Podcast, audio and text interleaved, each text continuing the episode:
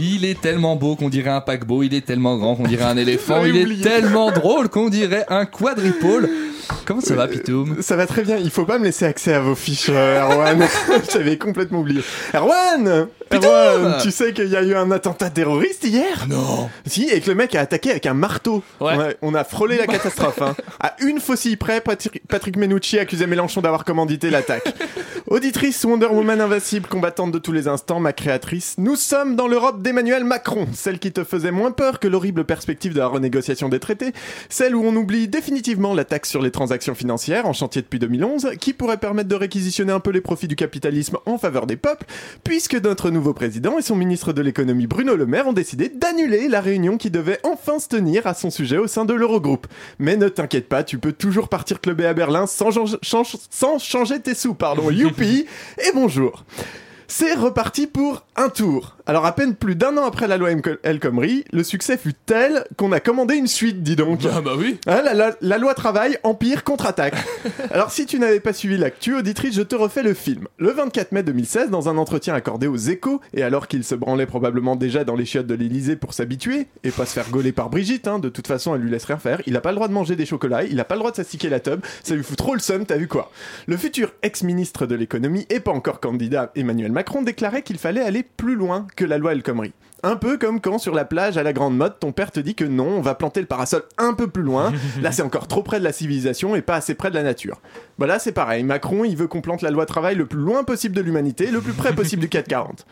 Du coup, faut-il s'étonner qu'un an tout pile plus tard, alors qu'on vient de lui filer les ordonnances et le 49.3, faut-il s'étonner que son premier chantier soit de reprendre le flambeau de Myriam pour le plonger dans un bidon d'essence? Alors, il s'est passé deux choses autour de cette question en début de semaine et on va les reprendre. Tout d'abord, sont apparus dans la presse des documents issus d'un rapport commandité par le mouvement En Marche durant la campagne qui propose justement des ordonnances pour organiser la réforme du Code du travail, qui, sous les bistouris de la droite et des sociodémocrates, attention, un pléonasme se cache dans cette phrase, qui disais-je, sous les bistouris des néolibéraux, subit plus d'opérations que Michael Jackson en son temps, ce qui devrait rassurer tout le monde puisque ça nous promet un Code du travail qui encule même les enfants. Et comme le contenu de ce... c'est horrible, ouais, elle est horrible ce soir. Et comme le contenu de ce document pue la révolte à plein nez et que ça la fout quand même mal à une semaine des législatives, ils ont eu à peu près la même réaction que quand lors d'un rendez-vous qui se passe plutôt bien, je fais malencontreusement tomber une capote de ma poche alors que l'autre ne m'a pas encore autorisé officiellement à le tripoter, hein, et je tente alors désespérément de convaincre que non, c'est pas spécifiquement pour ce soir, j'ai pas prévu de baiser, non non, que d'abord j'ai mis cette capote dans ma poche il y a hyper longtemps donc ça compte pas. de l'enlever. Voilà. La seule différence, c'est que pour Macron, on est tellement tous endormis que ça marche. Sauf que pas de bol, Libé vient de dévoiler trois textes datés du 31 mai issus de la Direction Générale du Travail qui disent plus ou moins la même chose.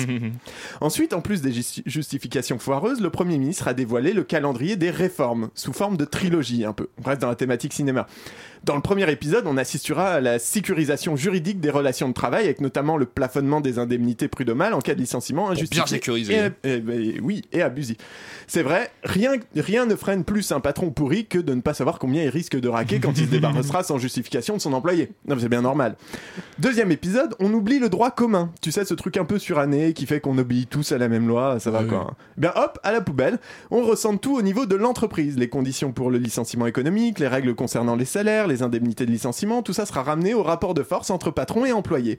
Et ça va faire un paquet de chemises déchirées chez les uns et de suicides chez les autres. C'est ce qu'on appelle communément une situation équitable quand on sort d'une école de commerce.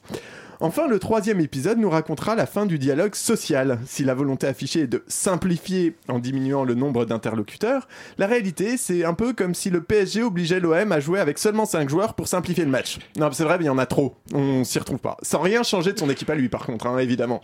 Alors, je pourrais continuer encore longtemps en parlant notamment des négociations au niveau de l'entreprise, des critères des CDD, donc la durée, le nombre maximum de renouvellement, la période de carence, les cas de rupture. Mais je crois qu'en fait, auditrice, tu as compris l'idée. Macron veut sortir l'état de l'entreprise pour laisser ceux qui ont les sous décider pour ceux qui en ont besoin. Et pour tout avouer, je suis plutôt content parce que la rue commençait presque à me manquer. Eh bah oui, ça va être le temps de sortir prendre l'air un petit peu, d'aller fouler Tout le à pavé. fait. La matinale de 19h. Le magazine de Radio Campus Paris.